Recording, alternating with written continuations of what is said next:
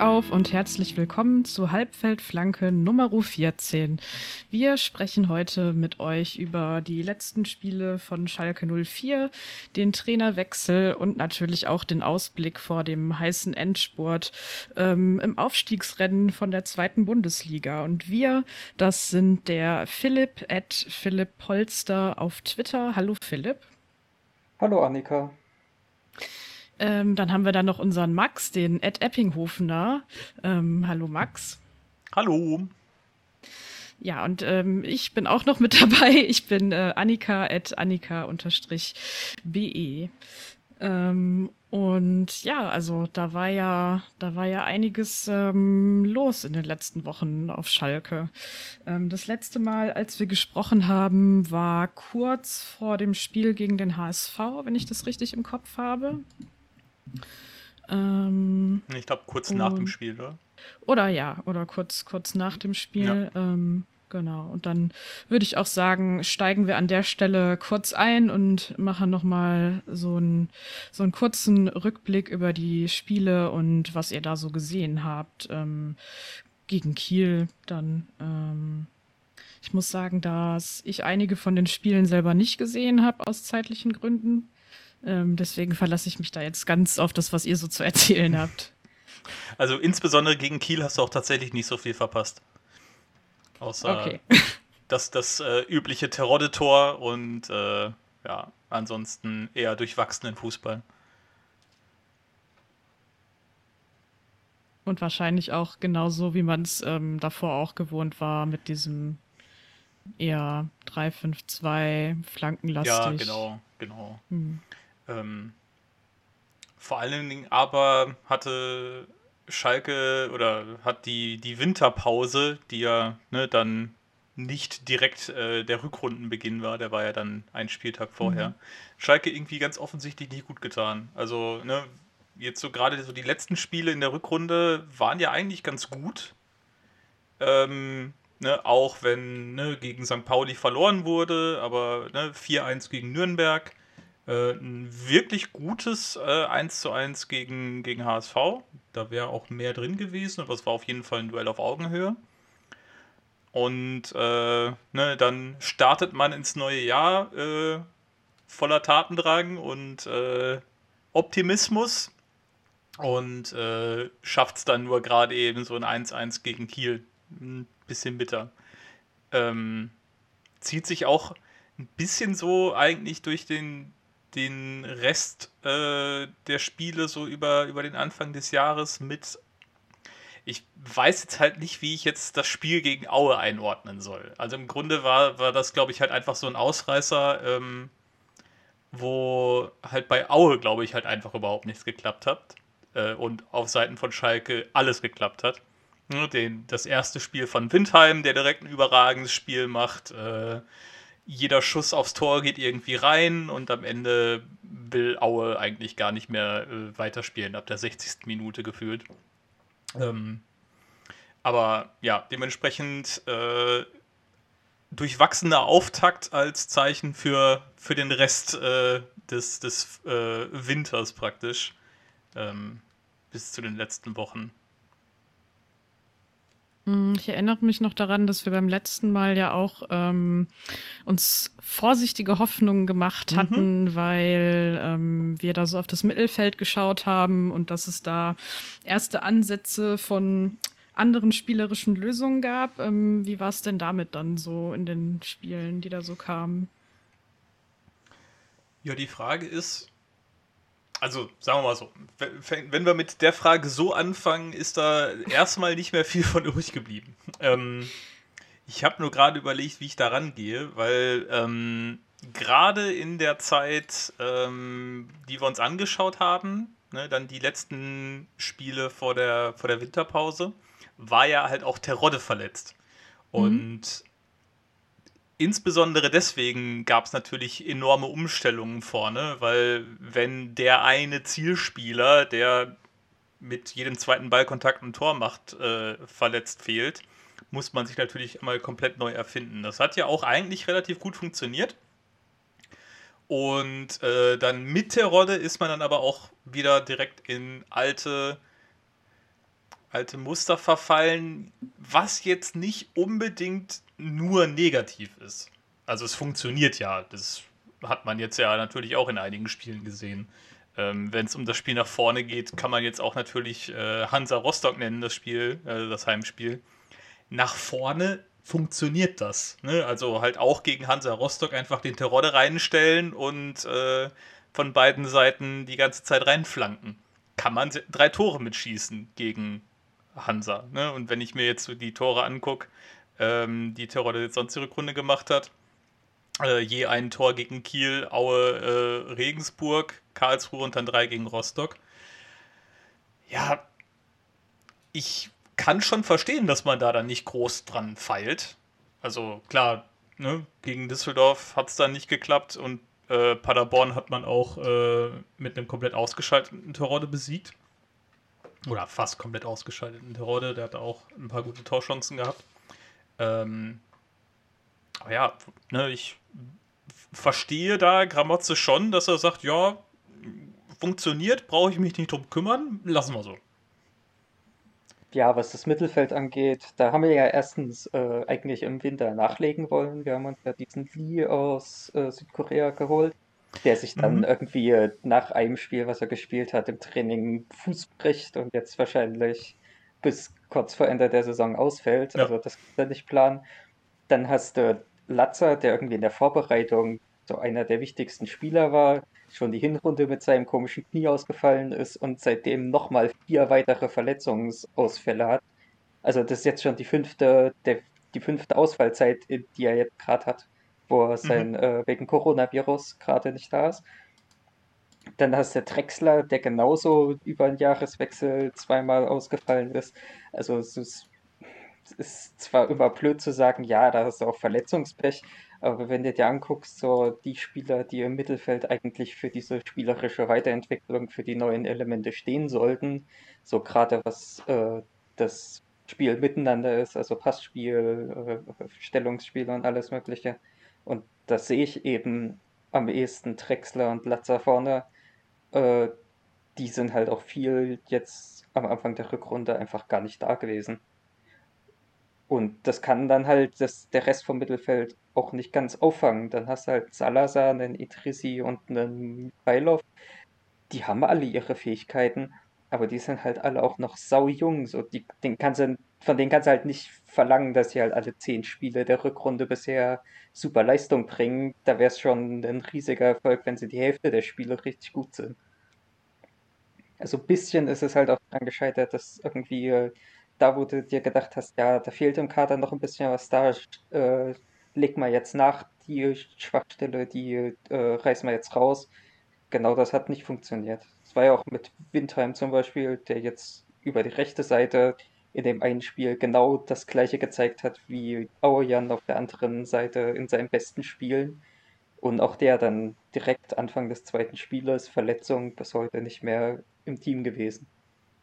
Ja, sowas ja. ist natürlich immer, Typisch Schalke, immer ein ne? Faktor. ja. Muss man wohl leider so sagen. Ähm, ja, und dann kam, hattet ihr schon erwähnt, dass äh, das 0 zu 5 gegen Aue, ähm, das habe ich auch gesehen. Ähm, und da habe ich so einen ähnlichen Eindruck oder so ein ähnliches Fragezeichen, wie du eigentlich vorhin auch meintest, so Max, dass man irgendwie nicht so ganz genau weiß, wie man das eigentlich bewerten soll oder solle. Ähm, und dann ähm, ja, ging es gegen Regensburg mit einem 2 zu 1 weiter. Ähm, und dann folgte halt eine, eine Niederlage gegen Düsseldorf, ähm, was auch wieder sowas ist, was, wovon ich nicht viel mitbekommen habe, aber ähm, ich erinnere mich an äh, Gespräche mit Menschen, die sehr, sehr unzufrieden waren, ähm, ähm, was, was die Herangehensweise in diesem Spiel äh, angeht. Vielleicht wollt ihr dazu noch was sagen. Der Spiel Düsseldorf hat so ziemlich das gezeigt, was sie bisher gezeigt haben, nur dass es diesmal halt total gut funktioniert hat. Schalke hatte da wirklich keinen guten Tag. Also ich würde sagen, das war so nach dem seit 20 Spieltagen oder so bestimmt unser schlechtestes Spiel.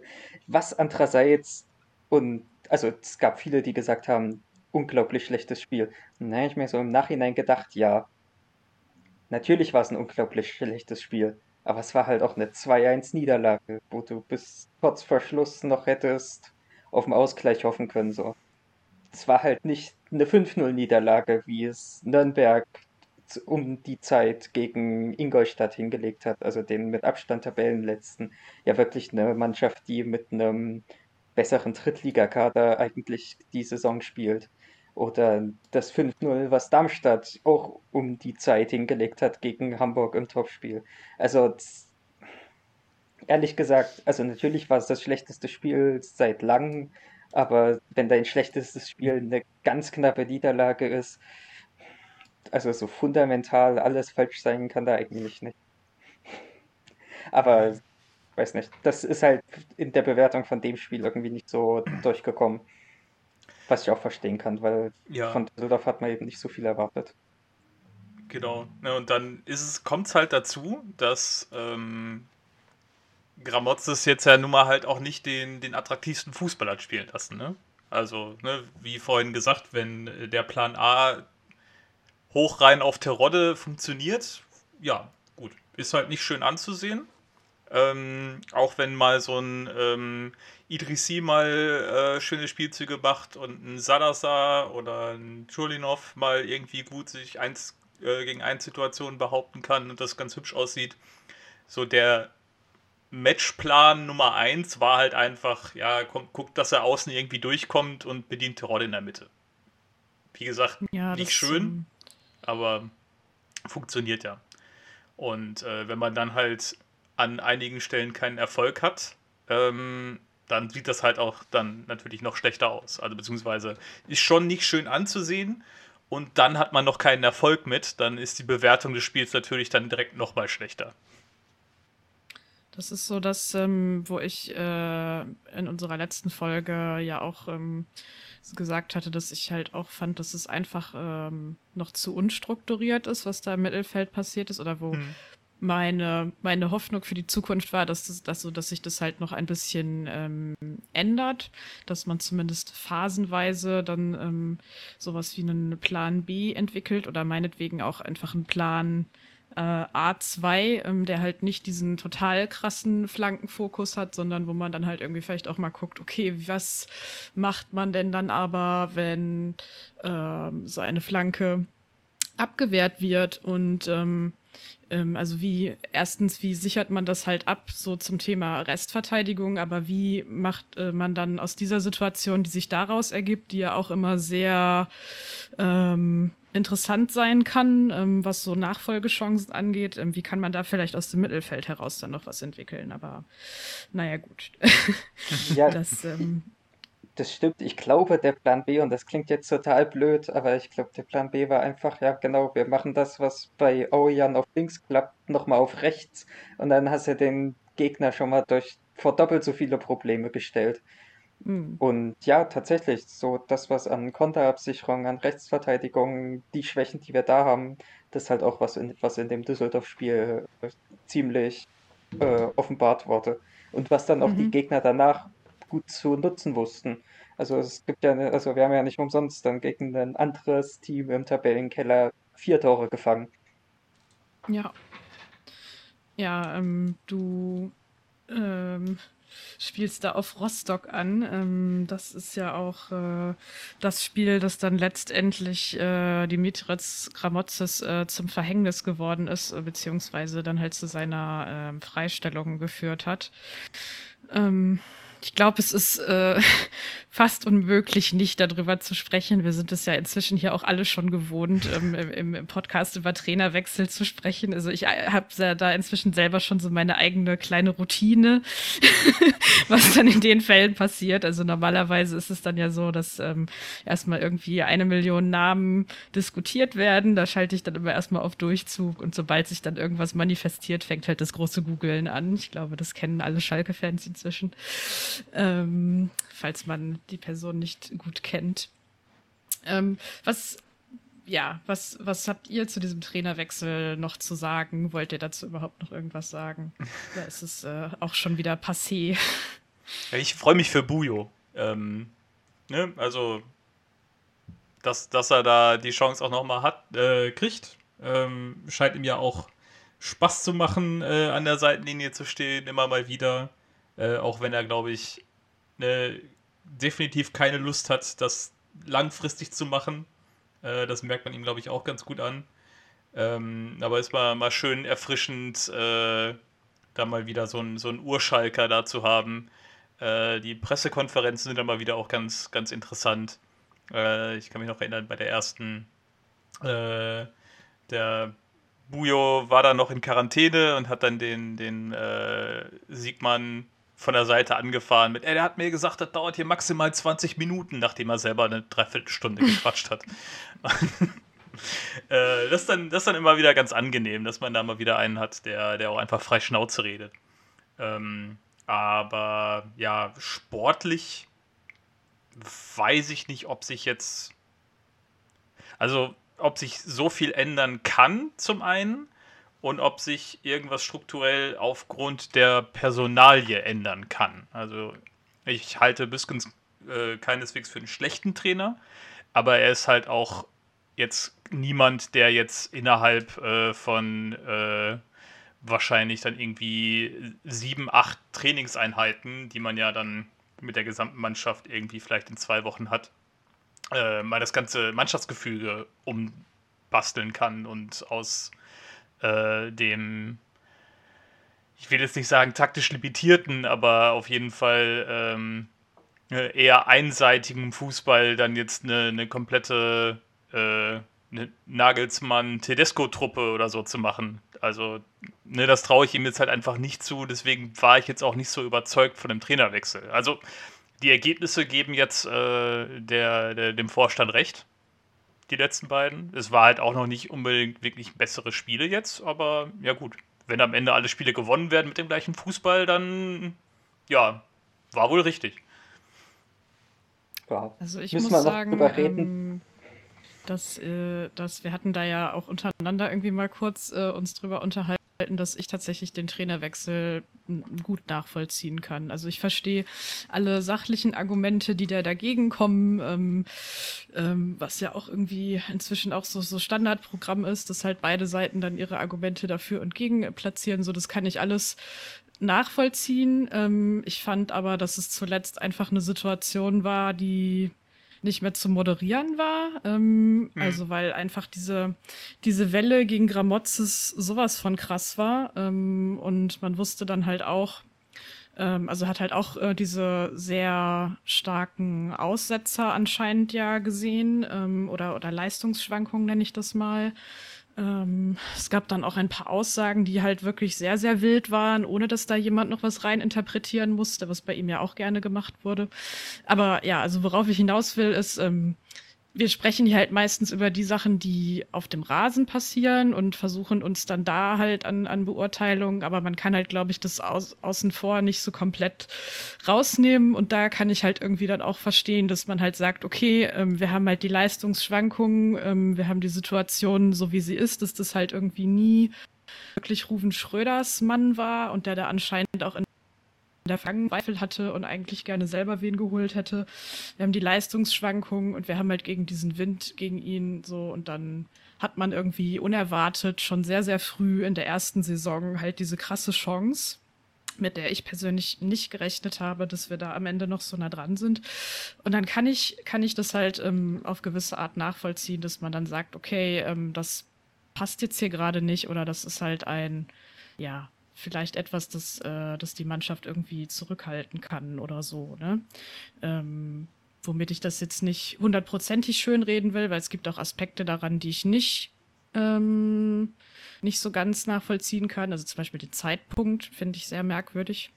Ähm, aber ja, ähm, das ist jetzt nicht so einer dieser Trainerwechsel, wo ich halt da saß und dachte so, was zur Hölle machen die da? Was soll das jetzt so, wie wir das irgendwie ja auch schon ein paar Mal hatten? Kein Christian Groß. ja. Da war ja auch nicht der Zeitpunkt das Problem, sondern eher der neue Trainer. Ähm, ja, was ich halt komisch fand, ist, dass halt das Rostock-Spiel eigentlich viele der Kritikpunkte an Kramotzes genau widerlegt und dann aber er trotzdem gefeuert wird. Also, ihr habt ja schon gesagt, irgendwie so diese Inkonstanz davor war gar nicht mal so schlimm. So die Spiele davor haben wir zehn Punkte gemacht. Also zwei Punkte Schnitt ist eigentlich das, womit du problemlos aufsteigst, womit du ziemlich wahrscheinlich Meister wirst in der zweiten Liga. Dann so dieses Festhalten an einem System, ja, gegen Rostock haben wir genau ein anderes System gespielt, was auch Teil des, äh, des Grundes war, dass wir da verloren haben, weil uns der Sechser gefehlt hat und wir halt ständig bei Kondan auf die Fresse bekommen haben. Ganz einfach, weil wir viel zu leicht in Unterzahl oder viel zu leicht die Gegenspieler aus den Augen verloren haben.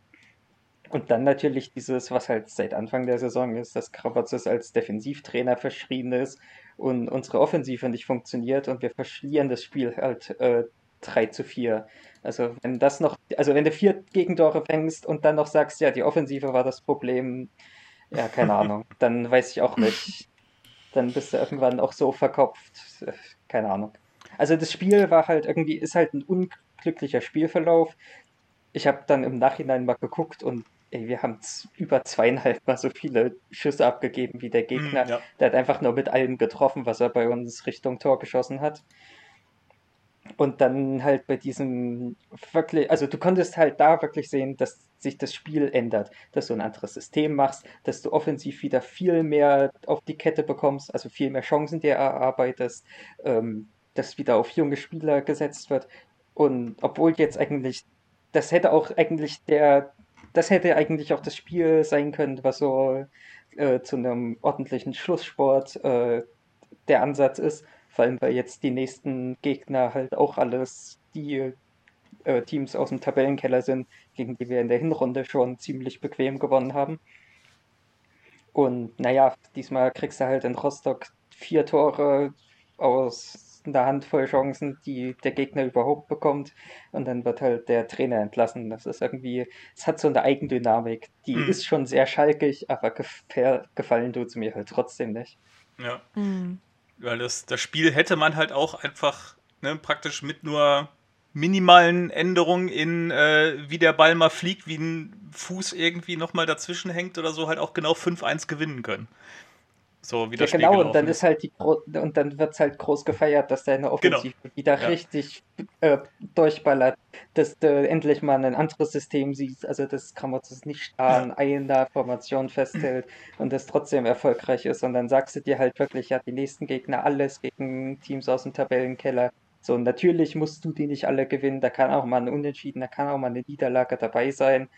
Aber das wäre dann zumindest alles so eine richtig schöne Aufbruchstimmung vom Saisonfinale gewesen. Und so ist es halt nicht. Und ich glaube, viel hat damit auch zu tun, dass wir halt echt in der Nachspielzeit, ja. in der fünften Minute in der Nachspielzeit und dieses Kack-Gegentor fangen. Das ist ja. genau. Also, das ist ja wirklich das Schlimmste, ich würde sagen, seit Jahren, wenn wir nicht gegen Bremen auch schon in der Nachspielzeit und dann war das Gegentor nicht mal berechtigt, weil er so ein Kacke später aber den nicht hätten geben sollen. Naja.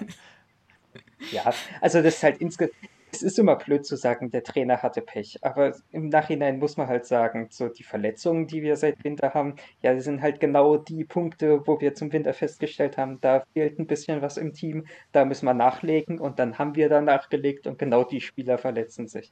Ja. Dann guckst du dir an, Schalke hat immer noch keinen Elfmeter bekommen, Schalke hat mit Abstand die meisten Pfostentreffer.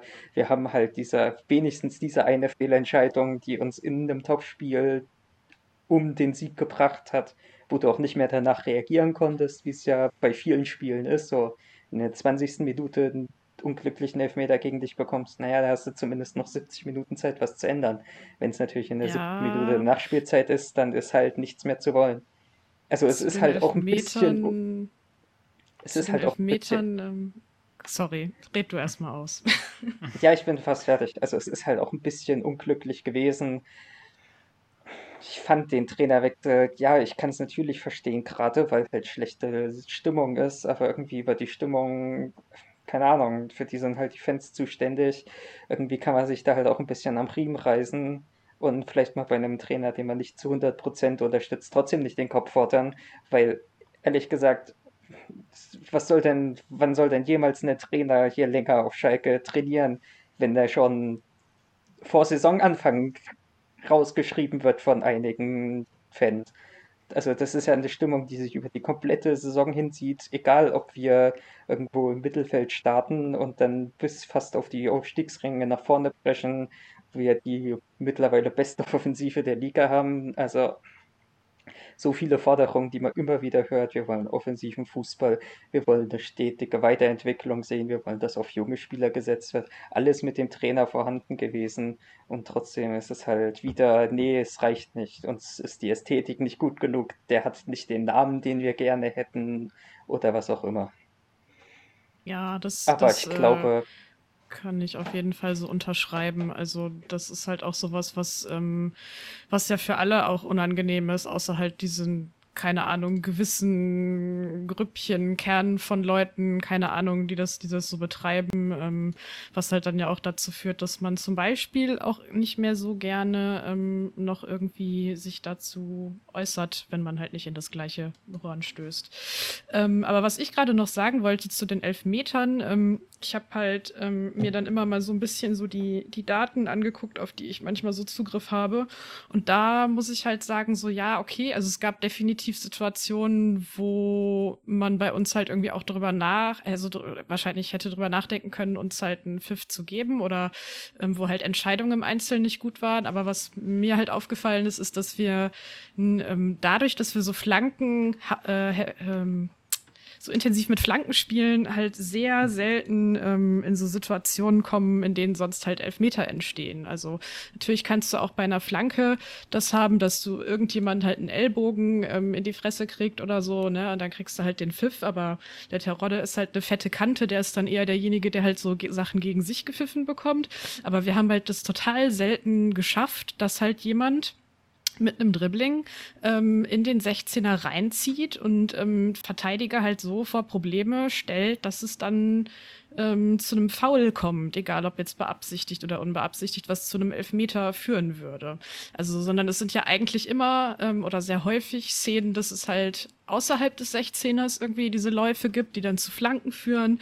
Ähm, die Ausnahme manchmal ist ähm, Bülter, ähm, der schon mal da noch ein bisschen was anderes macht. Aber das meiste spielt sich halt um den 16er herum ab. Also das kann man sich auch sehr gut angucken, wenn man da auf ähm, so äh, Heatmaps ähm, schaut oder halt auf diese Karten, wo man halt mit diesen Pfeilen eingezeichnet sehen kann, wie halt gelaufen wird bei uns in der Offensive. Ähm, und da hast du halt sehr wenig Läufe mit Ball im 16er. Also das, was man halt normalerweise mit einer strafstoßwürdigen Grätsche stoppen könnte. Also das ja, vielleicht mal so als Erklärung.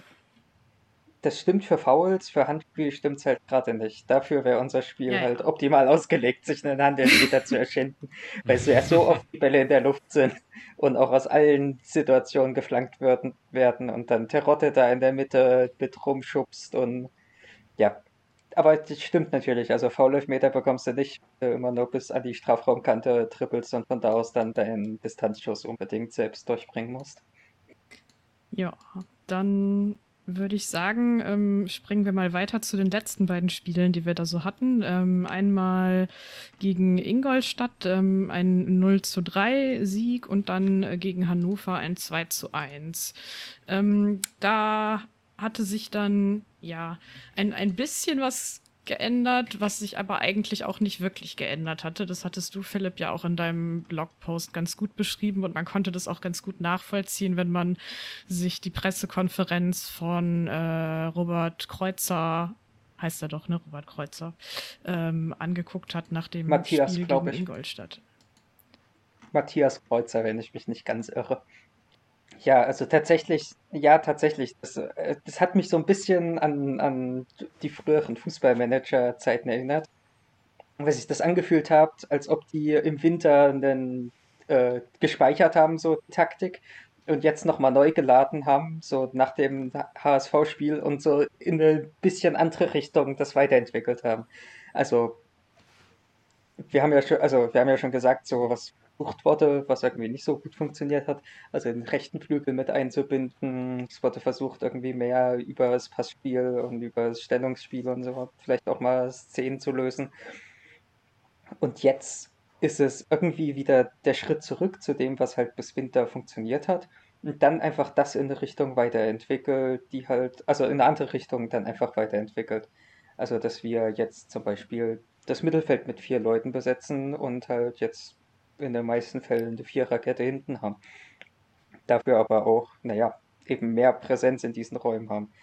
Und das ist einerseits gut und es ist schön, dass es funktioniert. Andererseits finde ich es halt irgendwie schade, dass gerade dieses auch mit einem Dreier-Mittelfeld da spielerische Elemente reinzubringen, was ich in Ansätzen gesehen hatte in der Rückrunde, dass das jetzt halt irgendwie weg ist. Also diese spielerische Lösung, wie wir uns alle irgendwie im Winter gewünscht haben, ich finde, das wurde probiert. Es hat nicht funktioniert, das muss man dazu sagen. Aber das ist halt jetzt. Ja, jetzt wird das halt über. Wir haben einfach einen Mann mehr im Mittelfeld. Also wir haben einfach eine personelle Überzahl. Also es ist so ein bisschen die quantitative Lösung des Problems statt der davor versuchten qualitativen Lösung. So würde ich das vielleicht am ehesten beschreiben. Und das ist mhm. einer, also einerseits ist gut, dass es funktioniert, andererseits ist halt schade, weil ich diese spielerische Lösung fand ich dann schon ein bisschen, äh, ja, hätte mir schon ein bisschen mehr gefallen, wenn sie es denn irgendwie zum Funktionieren gebracht hätten. Ja, ähm, finde ich interessant. Ist, ist, ich frage mich gerade, ob das nicht vielleicht ein Zwischenschritt sein könnte, der vielleicht ähm, für die Mannschaft oder für die Spieler, die wir gerade haben, nötig ist, dass man halt sagt, okay, ähm, das allein qualitativ zu lösen hat jetzt im ersten Moment nicht funktioniert, dann machen wir es euch jetzt ein bisschen einfacher, in Anführungsstrichen, indem ihr halt einen Mann mehr habt, aber ähm, dass es halt trotzdem darum geht, so gewisse Prinzipien ähm, sich anzugewöhnen oder, oder anzutrainieren und dann funktioniert es dann auch mit weniger Leuten. Das klingt wirklich interessant, ja. Kann gut sein, dass es jetzt einfach so machen, wie es erstmal funktioniert. Und das sich dann vielleicht später nochmal weiterentwickelt. Ich würde darauf warten, bis so die ganzen genannten Spieler wieder alle fit sind, also bis wir wieder eine theoretische Bestbesetzung der im Mittelfeld haben. Vielleicht könnte sich schon da dann der nächste Entwicklungsschritt kommen. Ja, Wen ich da in den letzten Spielen auf jeden Fall noch ähm, interessant fand, war ähm, den Florian Flick, ähm, der eigentlich bei mir so am Anfang der Saison noch gar nicht so richtig groß auf dem Schirm war, aber ich fand irgendwie sehr krass, was der einfach über die Saison, ähm, immer wenn ich den gesehen habe, für eine Entwicklung genommen hat. Also es hat irgendwie hm. angefangen mit okay, ähm, der bewegt sich tendenziell halt irgendwie erstmal ganz gut über den Platz, ähm, kommt dann aber bei Zweikämpfen, mhm. kam er am Anfang fast, fast immer zu spät und hat sich eigentlich äh, fast immer sofort irgendwie eine gelbe Karte geholt, die einigermaßen unnötig war. Und inzwischen ähm, macht er das da sehr unauffällig, aber sehr ähm, cool, halt ähm, Lösungen zu finden, durchaus auch mal nach vorne ähm, mit äh, verschiedenen langen Pässen, die er da so einstreut. Also das gefällt mir schon sehr, sehr gut. Da bin ich mal sehr gespannt, wie das mit dem so weitergeht. Ja, also der hat, der hat echt ein paar sehr gute Spiele. Ich finde ein bisschen, dass der dran, dass er am Anfang falsch eingesetzt wurde. So die ersten Spiele hat er halt in der Innenverteidigung gespielt und mm. da sind die Fehler, die er auch Ehrlich gesagt, er hat doch jetzt noch ein bisschen Fehler, aber wenn man die halt im Mittelfeld hast, hast du noch eine komplette Reihe Spieler hinter dir, die den im Zweifelsfall ausbügeln können. Das war damals nicht mhm. der Fall. Und dann haben wir halt ein paar sehr unschöne Gegentore uns gefangen, nachdem er da einen Fehler dabei hatte. Danach, so Mitte der Hinrunde, ist halt immer mal auf der 8 äh, hat er gespielt, weil das eben die Zeit war, wo sowohl Drexler langfristig verletzt war, als auch Etrisi und ähm, Latza und äh, alle ausgefallen sind und irgendwie Salazar der einzige Spieler war, der wirklich fit war. Und die wenigen Spiele, die er in der Hinrunde auf der 6 gespielt hatte, das waren vor allem als Paulson ähm, gesperrt war, also gegen Ingolstadt 90 Minuten und nochmal gegen Sandhausen über 90 Minuten, die fand ich auch damals schon ziemlich gut. Also ich glaube, mhm. der wird einfach lange auf der falschen Position eingesetzt, weil er eben vielseitig ist aber man hat ihm schon angemerkt, dass das nicht so seine Stammposition ist. Und auf der 6 fand ich ihn damals auch schon richtig gut. Aber gerade jetzt, wo er den Itakura neben sich hatte, der ja wirklich die defensive Arbeit übernimmt, wo er halt seine äh, Läufe, also der ist ja laufstark und deckt viel Raum ab, so wo er das mhm. machen kann, ohne dass er dann hinten fehlt, weil er eben einen Nebenmann hat, der so die ganze Defensivarbeit äh, übernimmt. Äh, das kommt ihm sehr entgegen. Und der spielt wirklich sehr schön. Ich finde auch, der steht immer wieder wunderbar so für zweite Bälle am gegnerischen Strafraum. Hat immer wieder versucht, so Distanzschuss äh, anzubringen. Angeblich soll er im Training da richtig gut drin sein. Und ich glaube, das ist was, was man die nächsten Spiele mit ein bisschen Glück sehen kann, dass er halt von der Strafraumkante immer mal wieder gefährliche Schüsse äh, bringt. Wenn nicht Salazar ihm den Ball klaut. naja, die, also Salazar und Drexler spielen ja meist so diese offensiveren Parts, die ziehen ja meist den Strafraum rein. Also wir haben den Strafraum meist durch vier Spieler besetzt. Ja, beziehungsweise fünf am, äh, am langen Pfosten steht ja immer noch, steht immer mal noch der eine Außenverteidiger. Wobei das vor allem mit der Fünferkette äh, häufig ein Stilmittel war. Also im Moment ist halt Flick der Einzige, der so diese Strafraumkante vom Gegner besetzt und da immer wieder in gute Situation kommt. Bisher halt noch nicht einen Schuss durchgebracht, sondern war immer noch ein Fuß dazwischen. Dafür hat er aber dann äh, ne, spätestens gegen Paderborn dann seine Klasse mal aufblitzen lassen mit der wunderschönen Vorlage auf Chulinov. Also mhm. der, der Pass war ja Millimeter genau, komplett perfekt getimed. Äh, wunderschöner Pass. Also da habe ich mich auch schon richtig für ihn gefreut. War, glaube ich, auch das erste Spiel, wo er dann mal wieder oder wo er sich in, in die Stammmannschaft gespielt hat und äh, spätestens mit der Vorlage hat er sich's verdient. Aber halt, wie Philipp auch schon sagte, also allein durch das Stellungsspiel und die, ähm, die Arbeit, die er halt äh, mit seinen Läufen äh, einbringt, äh, absolut äh, mega Entwicklung diese Saison hingelegt. Ich denke auch nicht, dass er, äh, falls er nicht noch, sich noch eine gelbe Karte fängt, äh, weil das wäre dann nämlich seine fünfte, wird er wahrscheinlich auch einfach jedes Spiel machen. Auch unabhängig davon, glaube ich, wer, wer noch zurückkommt. Latza, Palzon oder so denke, da wird Flick wird stehen bleiben. Äh, bin ich mir nicht so sicher, weil ich glaube halt, dieser, dieser defensive Part, den halt jetzt Itakura hat, da wäre Palson der Konkurrent, aber für diesen äh, mitspielenden Part von Flick, würde ich jetzt mal sagen, den könnte ich mir auch gut mit Latzer vorstellen. Und Latzer hat ja immer noch einen Standing in der Mannschaft und als Kapitän Klar, ja. ist gut möglich, dass er da zurückkommt, weil ehrlich gesagt, Latzer auf der Position, wo gerade Salazar oder Drexler sind, äh, kann ich mir, das kann, könnte ich mir eben nicht so gut vorstellen. Er hat zwei Tore gegen Aue gemacht. ja, naja, da war's, das war ja eher. So, so ein bisschen hat sich auch, haben sich auch die beiden Mittelfeldspieler die, die Aufgaben und Positionen von denen verändert. Also es ist ja, halt, ja, das, das war ja noch in diesem 3-1-4-2. Ja, da ja. waren die noch ein bisschen defensiver. Also ja, stimmt schon, aber bin ich mir nicht ganz sicher, ob der so weit vorne, wie sie halt jetzt gerade sind, auch so gut wäre. Hm. Auf jeden Fall offenerer Kampf, als man das jetzt zu Beginn gedacht hätte zwischen den beiden. Ja, ja auf jeden Fall. Und total spannend, dass Itakura jetzt auf der 6 spielt. Was ehrlich gesagt auch schon mal angekündigt wurde. Also ich weiß nicht, ob ihr diesen Vereinspodcast hört, aber äh, Schröder hatte das zum Beispiel explizit so gesagt, dass Itakura ein Sechser ist, der aber so vielseitig ist, dass man ihn auch in der Innenverteidigung einsetzt. Deswegen hat er bei uns Innenverteidigung hm. gespielt. Mhm. Und deswegen war das auch lange der Innenverteidiger, der dann aus der Dreierkette nach vorne gerückt ist, um eben in der zweiten Aufbaureihe ein bisschen Überzahl zu schaffen. Also aber jetzt gegen Hannover war ja verletzungsbedingt war ja wieder Innenverteidiger Itakura, ne? Ja, glaub schon. Genau, Aber ja. Sané sagen, ausgefallen und dann Itakura neben Ciao, ja. Mhm. Genau, Aber er hat ja auch als, als äh, Innenverteidiger immer diese Situation gehabt, wo er vorne, also wo er mit, mit ins Mittelfeld vorrückt. Mhm.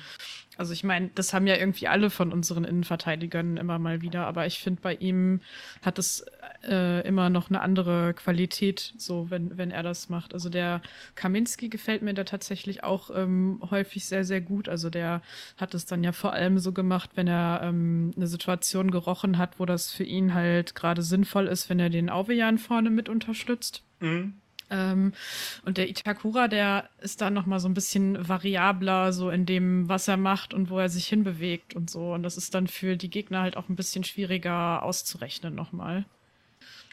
Und er trippelt einfach komplett durch und schießt ein Tor.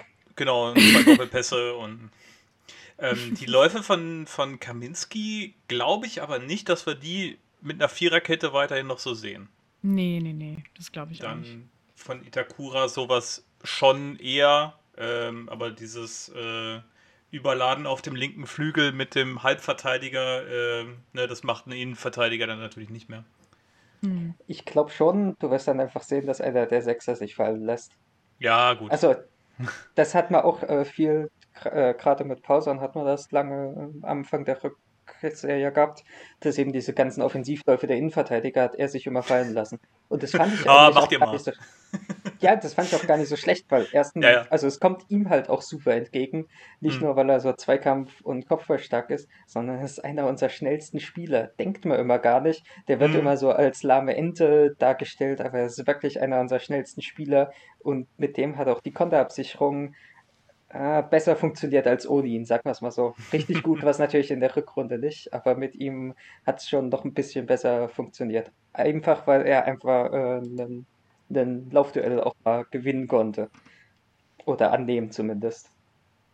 Ja, der hat halt auch ein ganz anderes Timing, was so Zweikämpfe angeht, finde ich. Also da, sagen wir mal, also der zieht natürlich auch ganz oft so ein, so ein taktisches Foul, ähm, wenn er das muss ähm, um dann so Situationen gar nicht erst aufkommen zu lassen. Das ist so die, die eine Sache. Und das andere ist aber, dass der, finde ich, halt auch wenn der in Zweikampf geht, dann so klar bekommt er dann auch schon mal Sachen gegen sich gepfiffen. Aber meistens ähm, ist es doch eigentlich äh, eine ziemlich sichere Sache, äh, wenn, wenn er das macht. Das empfinde ich nicht immer bei allen von unseren Spielern da hinten so. Also das ja, ist bei ihm dann schon nochmal eine andere Qualität.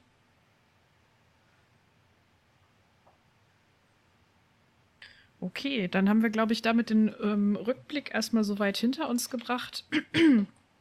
ähm, worüber wir jetzt noch gar nicht gesprochen haben, was natürlich, äh, naja, ja, wie soll man das ausdrücken?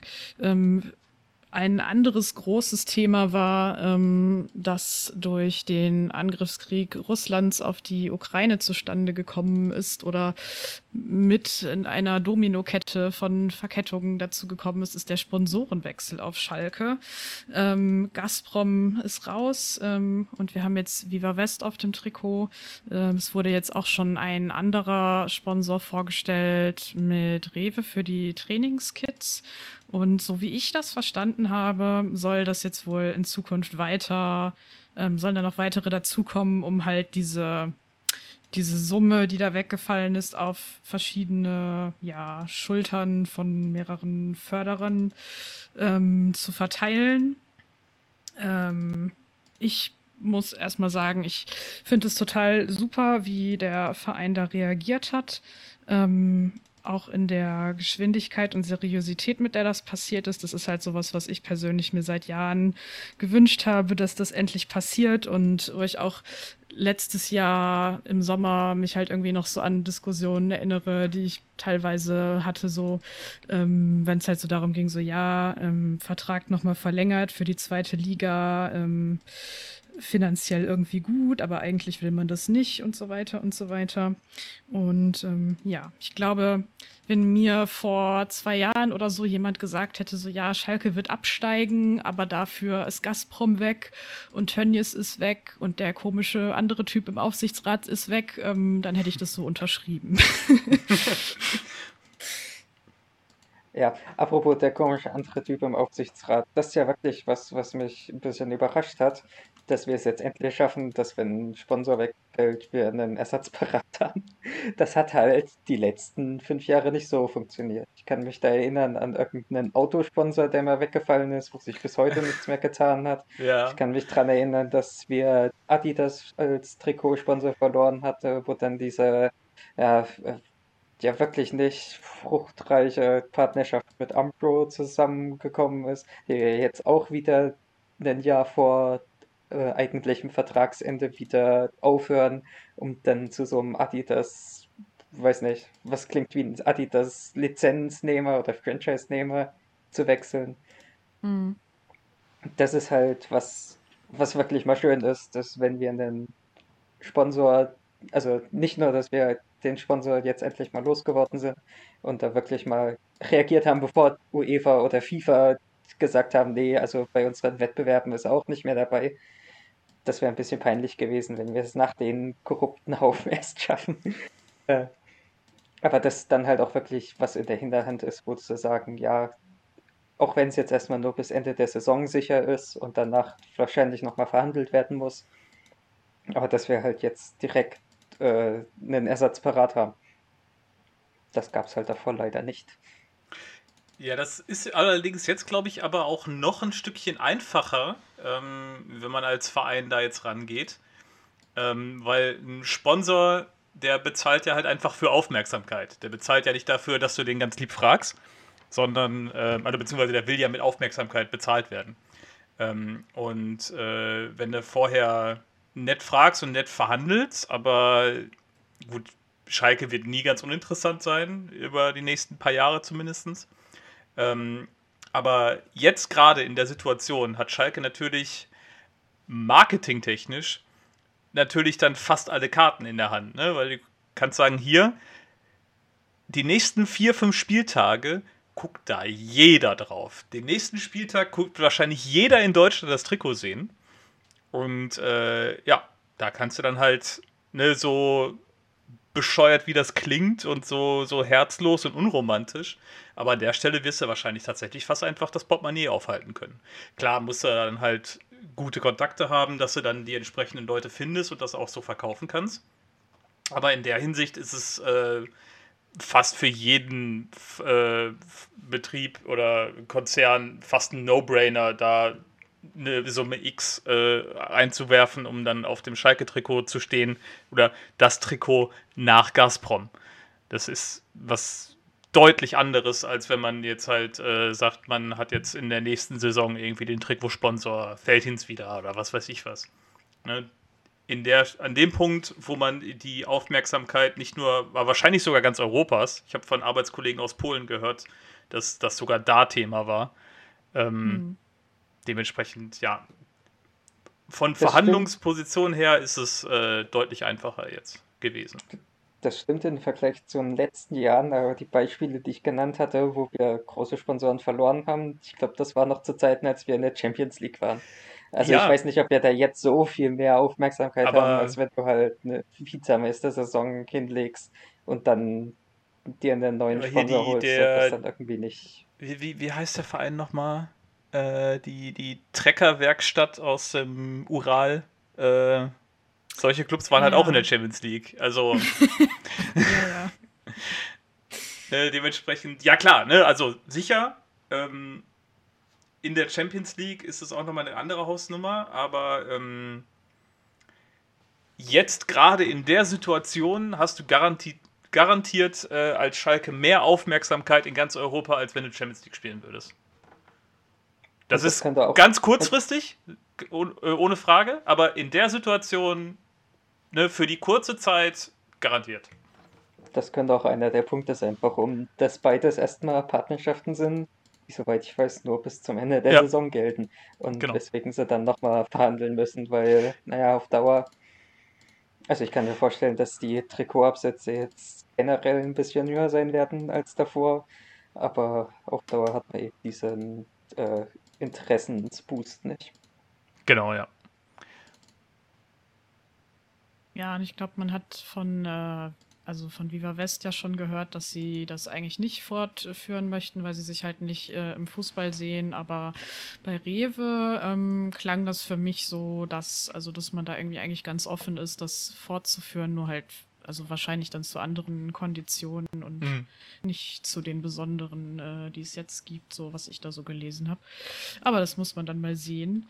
Das kann auch ähm, sein, liegt, dass ähm, ich glaube, bei Rewe hängt es ein bisschen vom Aufstieg oder Nicht-Aufstieg ab, weil die müssen noch immer noch bei äh, Köln auf dem Trikot sein. Mhm. Also ja, ich kann mir nicht vorstellen, dass sie dann bei zwei äh, Vereinen unbedingt auf dem T-Shirt stehen wollen. Also da haben wir vielleicht bessere Chancen, wenn wir in der zweiten Liga bleiben, was ein bisschen äh, kontraintuitiv erstmal aber, aber wird sich so ein, so ein Sponsor irgendwie einen Vertrag, also würde so ein Sponsor einen Vertrag aufsetzen wollen von sich aus, der nur in der zweiten Liga gilt? Nee, das meine ich nicht, naja, aber ich kommt, glaube nicht, das dass kommt sie halt drauf an, das kommt halt drauf an, was, was in dem Vertrag mit Köln vereinbart ist. Also es kann ja, ja sein, dass es da irgendwelche Exklusivitätsklauseln oder so gibt.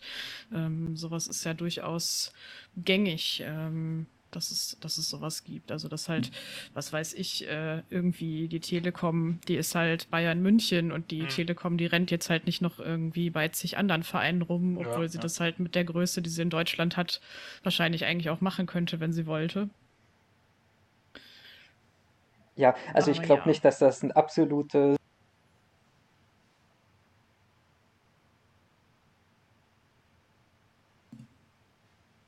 bei Köln so schnell aussteigen. Ich glaube, bis habe gerade mal gegoogelt, bis 2025 sind sie da wo angeblich drin. Also es ist gut möglich, dass sie dann im Sommer sagen, wenn wir aufsteigen, nee, also wir haben schon einen Verein in der ersten Liga.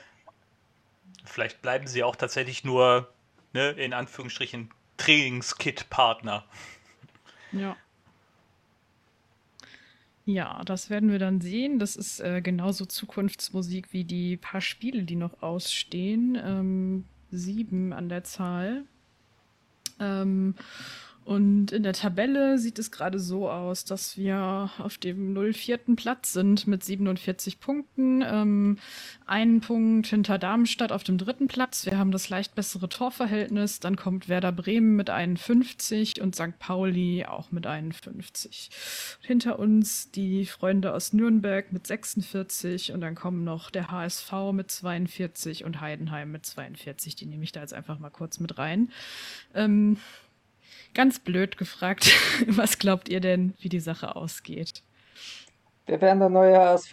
Yeah. so viel Optimismus. Wow. Ja, Nein, ich, ich muss ja immer noch, ich muss ja immer noch sagen, ich habe getippt, wir steigen direkt auf, bis es nicht mehr geht, muss ich dabei bleiben. ähm, ich bin optimistisch eigentlich auch, dass wir äh, jetzt in den nächsten Wochen, gerade dann Richtung Ende April, wo halt einfach jeder gegen jeden da oben spielt, an jedem Spieltag, ähm, dass wir ganz knapp, aber ebenso äh, uns vorbei mogeln können. Ähm, ich habe allerdings irgendwie so ein bisschen die Befürchtung, und davor graut es mir tatsächlich, dass es in die Relegation geht. Und äh, da weiß ich nicht, ob ich da nicht vielleicht sogar lieber Vierter werden möchte als äh, Aufstiegsrelegation. Ich glaube, okay, Abstiegsrelegation wäre halt auch äh, aus der ersten Liga genauso ein Horror, aber ähm, ja, hm. bin ich mit mir noch nicht so ganz einig, ob ich lieber noch die Chance auf Relega äh, per Relegation auf Aufstieg haben möchte oder ob ich mir dann denke, nee, okay, komm, dann, dann war es das jetzt lieber, als dass ich drei Herzinfarkte kriege pro äh, Ja, vor allem äh, hätten wir da in der Relegation dann auch im Moment als Kandidaten Bielefeld, Hertha, Augsburg, Stuttgart. Also so gerade gegen ja, Hertha. Der große Showdown mit, gegen äh, Magath. Ja, wollte ich jetzt gerade auch sagen. So gerade gegen Hertha mit Magath, das wäre so Stresslevel 3000. ja. Hm. Nee, also ich rede mir das schön und sage, wir steigen direkt auf. Vor allem, weil wir so ein gutes Torverhältnis haben. Wir haben ja die beste Offensive der Liga, die zweitbeste Defensive. Ich glaube, ich glaube, es könnte am Ende punktgleich mit dem dritten sein und dann haben wir halt wirklich so zwei, drei Tore mehr geschossen und das reicht ja gerade so für einen direkten Aufstieg.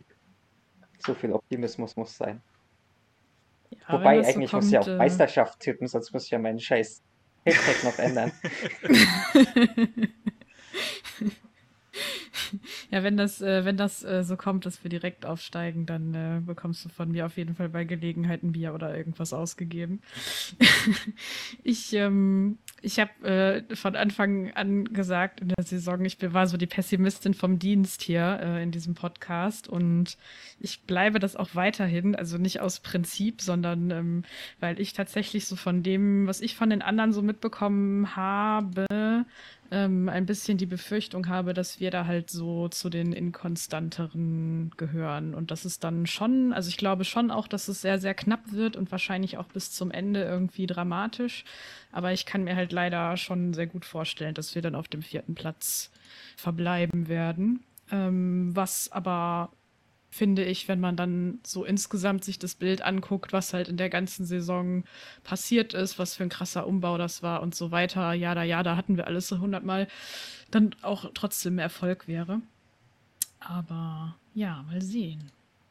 Ja, ähm, es spricht halt dann doch ein bisschen was für uns. Also einerseits vor voller Hütte wieder spielen. Also wir haben halt schon einen merklichen Heimbonus gegenüber anderen, einigen anderen Vereinen, die da oben mit äh, spielen. Und dann, wenn du dir jetzt gerade die, die Liste der Spieler anguckst, die im Moment ausfallen, aber vielleicht schon nach der Länderspielpause wieder dabei sein könnten, das ist schon, seit dem Winter ist das schon ein verdammt sexy Kader, den wir da zusammengestellt haben. Und das wenn man noch überlegt, dass wir seit Juni letzten Jahres keine Ablöse mehr bezahlt haben. Also das war das letzte Mal, dass wir für diesen äh, für dieses Jahr Ablöse äh, ja, festgelegt haben und alles andere sind dann halt diese Kaufoptionen für nächstes Jahr oder irgendwelche äh, Vertrag, äh, irgendwelche Aufstiegsboni und sowas, was wir zahlen müssen. Aber Bülter ist tatsächlich der letzte Spieler, den wir uns für Geld gekauft haben. Direkt, also für jetzt direkt Geld gekauft mhm. haben. Und das war halt vor, äh, bevor das Transferfenster aufgegangen ist.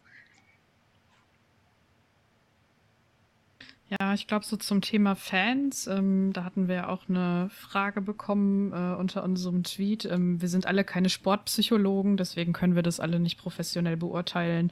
Aber ich ähm, würde auf jeden Fall auch davon ausgehen, dass es auf jeden Fall der Mannschaft oder generell der Stimmung erstmal von allen drumherum sehr, sehr gut tut, wenn da jetzt halt die Ultras wieder im Stadion sind und halt ähm, richtig organisierten Support machen und halt vor allem auch wirklich Support Support-Support und halt nicht einfach ähm, random Gesänge gegen alles und jeden, aber halt nicht für die eigene Mannschaft oder für eigene Spieler. Ähm, das ist halt sowas, was mir auch sehr auf die Nerven gegangen ist, äh, wenn ich dann halt so in die Spiele mal reingeguckt habe und dann hört man halt immer irgendwas, irgendwelche Gesänge gegen, gegen diese gewisse Nachbarstadt. Ähm, aber es hat halt wirklich so absolut null äh, mit dem zu tun, was da sonst so läuft. Kannst du die Frage ähm, bitte nochmal vorlesen? Ja, ähm, die ist äh, von Ed Universal Genie. Ähm, wäre es in der Phase der Saison nicht mal interessant, sportpsychologisch zu beleuchten, welche nützliche Dynamik das vollbesetzte Stadion bewusst in Gang setzen könnte, um solchen Spielausrichtungen zum Erfolg zu verhelfen, die Stress und Fehlpassangst beim Gegner herausfordern? Ich nehme mal an, damit ist sowas wie Pressing gegen Pressing ähm, mit, also gemeint. Ja, das wäre wirklich in interessant. In einem Hexenkessel. Ja, das wäre wirklich interessant, aber nee, äh, ich glaube, da wäre alle keine psychologische Ausbildung. Was mir halt aufgefallen ist, ist die erste Saison seit Ewigkeiten, dass wir mal äh, zu Hause und auswärts gleich viele Niederlagen haben. und ehrlich gesagt, also ich habe ja seit ein paar Jahren eigentlich schon diese äh, Statistik laufen, wie gut Schalke nach Rückständen noch aufholt. Und da hat sich dann schon ein bisschen was Interessantes gegeben, dass jetzt gerade in den Saisons, wo Teil Zuschauerausschluss war oder viel Zuschauerausschluss war, wir in den Heimspielen viel besser nach. Also insgesamt sind wir natürlich immer noch in Heimspielen äh, erfolgreicher als in Auswärtsspielen, das muss man davor sagen. Aber wenn wir in Rückstand geraten, sind wir seitdem die Zuschauer nicht mehr da sind, äh, erfolgreicher, wenn wir auswärts sind. Ist ein bisschen kompliziert, oder? Also wenn wir zu Hause ja. in Rückstand geraten, schaffen wir es nur sehr, sehr selten, da nochmal zurückzukommen. Und das hat sich komischerweise verbessert, seitdem die Fans nicht mehr in voller Stärke da sind. Ähm, kann ich mir gut vorstellen. Ist jetzt allerdings aber auch die Frage, wo, äh, ob das jetzt Korrelation oder Kausalität ist. Ähm, ja, weil, es sind immer so wenige Spiele, dass das nicht statistisch relevant ja, ist. Aber in der, in der Zeit vorher, in der ersten Liga, wo keine Fans da sind, haben wir halt einfach sowieso alles verloren. Dementsprechend, ähm, ja. Und ähm, jetzt mit weniger Fans oder mit Geisterspielen in der zweiten Liga spielen wir halt gegen andere Gegner, ne? Ja, das ist halt, äh, naja, es ist trotzdem irgendwie spannend, weil du hast ja auch die Vizemeistersaison von davor und da war es halt genauso. Ja, gut, gut. Wir halt ähm, zu Hause nicht einmal einen Rückstand irgendwie noch umdrehen konnten. Oder? Nee, einmal konnten wir noch einen Unentschieden erreichen und auswärts haben wir es dann aber geschafft, einmal siegen und äh, dreimal noch einen Unentschieden zu erreichen. Hm. Aber, aber ähm, natürlich statistisch relevant ist das alles nicht, weil die Anzahl der Spiele immer viel zu wenig hm. sind. Ich muss aber auf jeden Fall nochmal einhaken, also zu der Frage und äh, jetzt ne, der Statistik, beides. Und zwar ähm, habe ich das eigentlich auch immer so für ein bisschen, äh, ja, so ein bisschen Fußballromantik gehalten, ne? Dass die Fans die Mannschaft nach vorne peitscht oder ne, dass äh, dies, das, ne, Hexenkessel und deswegen zu Hause unbesiegt, bla.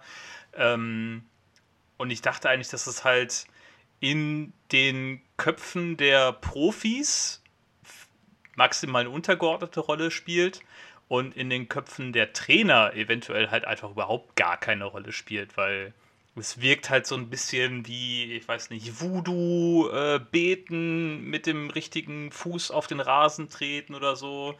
Äh, nur weil da am Seitenrand jemand, äh, der hat doch schon gelb ruft oder so. Ähm, aber ich weiß jetzt leider nicht mehr, bei welchem Spiel es war. Ich glaube, in der Pressekonferenz nach dem Spiel ähm, gegen Hannover hat der Trainer von Hannover gesagt oder der jeweilige Trainer, der äh, in dessen Spiel es war, dass man eigentlich versucht hatte, ähm, irgendwo schnell mal in Führung zu gehen oder ne, irgendwie nochmal einen Gegentreffer zu erzielen, ähm, damit die Heimfans ähm, unruhig werden und man hm. das ausnutzen wollte. Und da dachte ich mir wirklich so, ja gut, wenn schon die Trainer das so sehen und das als valide Methode oder Taktik oder Option sehen, äh, da tatsächlich irgendwie den Spielverlauf dran auszurichten, dann muss da ja schon irgendwas dran sein. Ob das jetzt in Zahlen nachweisbar ist oder dann halt nur die eigene Motivation irgendwie beeinflusst, das kann ich jetzt tatsächlich nicht beurteilen. Ähm, aber an, äh, seitdem bin ich mir sicher, äh, dass da doch deutlich mehr als nur Fußballromantik bei, bei Heimfans dahinter ist. Auf der anderen Seite möchte ich dann allerdings äh, damit auch nochmal untermauern, dass doch bitte die ganzen Vollidioten endlich mal aufhören, äh, bei einem durchwachsenen Spiel die Mannschaft auszupfeifen in der Halbzeit. Ja, ja also tatsächlich äh, die drei Jahre äh, Erstliga, also jetzt, also seit 2017 habe ich jetzt mal geguckt, wie es davor war, kann ich jetzt ehrlich gesagt, muss man nochmal genauer gucken. Aber da war es jetzt tatsächlich 2017 bis 2020, also die drei Saisons, die noch relativ vor vollem Haus war, ist uns zu Hause nur einmal gelungen, nach Rückstand noch, ach nee, gar nicht gelungen, nach Rückstand noch zu gewinnen. Und nur zweimal mhm. haben wir noch einen Unentschieden bekommen. Und auswärts haben wir halt acht Unentschieden und vier Siege. Also ist schon ein deutlicher Unterschied. Und mhm. ich kann mir das wirklich gut vorstellen, weil man sieht ja auch, also man sieht ja die Stimmung in der Arena, wenn wir einmal hinten liegen, die ist echt nicht so toll. Wir kommen zwar in der Arena wirklich immer noch, egal ob Zuschauer da sind oder nicht, wir kommen seltener in Rückstand als auswärts.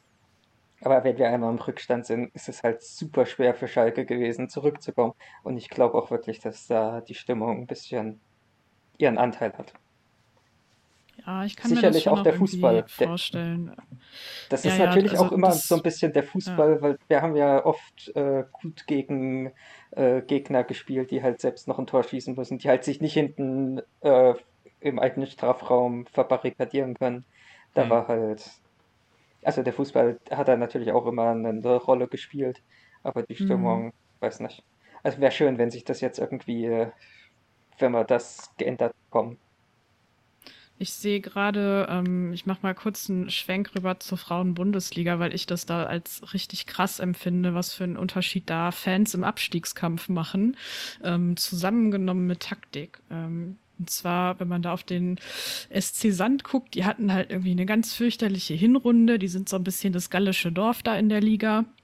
Ähm, und haben dann halt im Winter irgendwann nochmal so den Alexander Fischinger wieder als Trainer zurückgeholt. Den hatten sie vorher schon mal und der hat halt ganz klar gesagt, ähm, ja, ähm, er, er, will halt offensiv spielen lassen im, im Abstiegskampf. Also er will halt, er will halt, dass sein, sein Team ähm, Tore schießt und er will sich nicht hinten verstecken und das ist ihm dann auch egal, ob er gegen Bayern München spielt oder gegen Wolfsburg, also die beiden großen Platzhirsche da oder gegen wen auch sonst. Und die haben halt, ähm, also die haben halt diesen kleinen Platz, ähm, wo du halt, wenn dann die Übertragungen sind, ähm, siehst du halt echt so, dass da halt rundherum stehen immer Leute, also die haben halt immer ähm, ganz gut Publikum da so im Verhältnis zur Liga und äh, dahinter siehst du halt nur Felder. Aber die haben dann halt ihre, ihre Trommeln da und ihre Rasseln und die machen halt für die Menge an Leuten, die sie da haben, machen die halt voll Stimmung. Und das ähm, gepaart mit dieser Mannschaft, die halt extrem unangenehm Fußball spielt. Also für jeden, der da kommt, ist das erstmal unangenehm, egal wie viel besser die Spielerinnen von, von der Auswärts, vom Auswärtsteam sind. Ähm, und das ist halt schon, das ist halt schon ein, ein Riesenfaktor. Und das kann man da halt sehen, seitdem er da jetzt ein bisschen länger da ist und das halt alles so anfängt zu greifen, ähm, was er mit denen so macht. Und die ziehen sich da jetzt halt voll hoch. Also die, ich glaube fest daran, dass die das noch schaffen, nicht abzusteigen und dass wahrscheinlich meine Essenerinnen da eher äh, noch in die Bredouille geraten werden, wenn ich mir das so angucke, wie nämlich da bei denen im Moment alles so läuft. Also das mag kurzer Ausflug in die Richtung. Ähm, weil das jetzt so das ist, was ich, was ich halt jetzt am, am meisten gesehen habe und das sowas ist, wo ich da, da tatsächlich äh, zuletzt auch drüber nachgedacht hatte. Ähm, einerseits halt, dass ich es cool finde, dass man ähm, äh, im Abstiegskampf halt irgendwie sagt, so ja, egal, wir wollen halt offensiv spielen, wir müssen Tore schießen und andererseits ist es aber natürlich halt auch ein guter Weg, so ein, also die eigenen SpielerInnen zu motivieren, aber halt auch das eigene Publikum zu motivieren und das bei der Stange zu halten und die halt bei Laune zu halten, dass die halt weiterhin Stimmung machen und alles geben so. Und ja, das greift auf jeden Fall ineinander.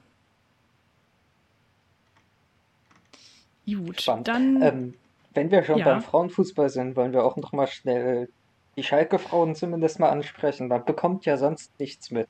Es, sehr, sehr ist gerne. Ja, es wäre ja nicht leicht, einfach mal ein Beat rauszuhauen. So wie sie das, also selbst von der U12 erfährt man alle paar Wochen, wie sie gespielt mm. haben. Von den Schalke-Frauen habe ich wirklich seit Jahren, glaube ich, nicht ein was gehört oder gelesen.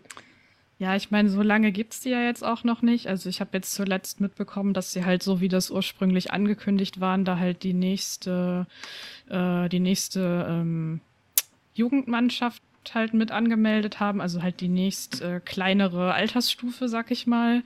Ähm, das war ja am Anfang, als diese Neugründung war ähm, oder Neuanmeldung war, da wurde das ja so gesagt, okay, wir fangen halt mit diesen beiden Teams an und dann kommt halt äh, die, die erste Jugendmannschaft dazu, also halt die A-Jugend und dann halt die B-Jugend und jetzt, ähm, ja, es ist halt die, die drunter, die noch dazugekommen ist. Und in der Liga, ähm, ich versuche gerade. Kann ich dir direkt sagen, diese, äh, die ja. sind ja äh, als Team Blau und Team Weiß gestartet, aber wahrscheinlich nach irgendwelchen Liga- oder DFL-Regularien oder DFB-Regularien äh, muss die Mannschaft irgendwie 1 und 2 heißen. Mhm. Und ähm, deswegen ist jetzt FC Schalke 04-2 äh, auf Platz 1 mit einem Torverhältnis von 84 zu 0 nach 10 Spielen. Und FC Schalke 041 nach 10 Spielen 59 zu 1. Beide ein Unentschieden gegeneinander. Wo ähm, hast du die Tabelle gerade offen? Äh, die habe ich, hab ich von der äh, Vereinswebseite gerade. Ja, guck, dann ist sie noch nicht mal aktuell. Es sind schon 13 so. Spiele gelaufen. Ah, dann nehme ich alles zurück und behaupte das Gegenteil. Ich bin aber auch mhm. blöd. Ich habe mir extra eine, äh, eine Verknüpfung zur, zu Fußball.de aber weil ich gerade auf der Vereinsseite war, dachte ich mir, ja komm. Ja, ja also aber gut, dann halt. Das ist ja genau der Kritikpunkt. Nicht mal auf der fucking ja. Vereinsseite ja, haben die eine aktuelle Tabelle. Es kann doch nicht so schwer sein. Ja. Und äh, da ist das aktuelle Bild halt ähm, Schalke 2 immer noch vorne, hat allerdings auch ein Spiel mehr, 37 Punkte, Torverhältnis von 109 zu 0. Ähm, es gibt nur einen Aufstiegsplatz ähm, übrigens ähm, und auf dem zweiten mhm. Platz dann ähm, Schalke 041. Wie gesagt, ein Spiel weniger mit Torverhältnis 77 zu 1, 34 Punkte. Und die beiden haben auch noch ein Spiel gegeneinander. Ähm, das ist, da bin ich mir sehr sicher, am 24. April, weil ich, wenn ich da nicht ausgerechnet arbeite, eigentlich gerne dahin gehen möchte. Mhm. Ähm, und das ja eigentlich auch ein ziemlich cooler Anlass wäre, das mal zu machen. Genau, 24. April, 13 Uhr. Das Hinspiel übrigens hässliches 0-0. Ja. Aber keine Ahnung, für, für eine Bratwurst und ein Bierchen und um mal alle zu sehen, äh, wäre das ja vielleicht ganz nett. Genau, kurzer Hinweis. Äh, ne, an der Stelle Schalke Herrenfußball, erste Mannschaft, spielt zu der Zeit nicht. Und auch an dem ganzen Tag nicht, weil vorher geht es am Tag vorher gegen äh, Bremen. Dementsprechend gibt es keine Ausrede, da nicht hinzugehen. Wunderbar. Ja, dann würde ich sagen, war es das auch für heute, oder? Ähm, ich habe keine Themen mehr auf unserer Liste stehen. Ähm, es hat auf jeden Fall wieder sehr viel Spaß gemacht mit euch beiden.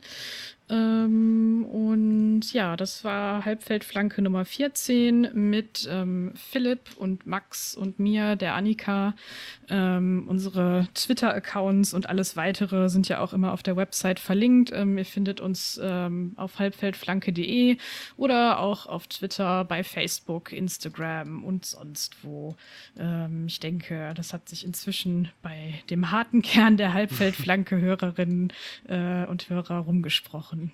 Dann ähm, ja, kommt gut aus der, aus der Länderspielpause raus und hoffentlich hören wir uns dann beim nächsten Mal mh, mm, nach einem erfolgreichen Aufstiegsrennen, würde ich sagen. Genau.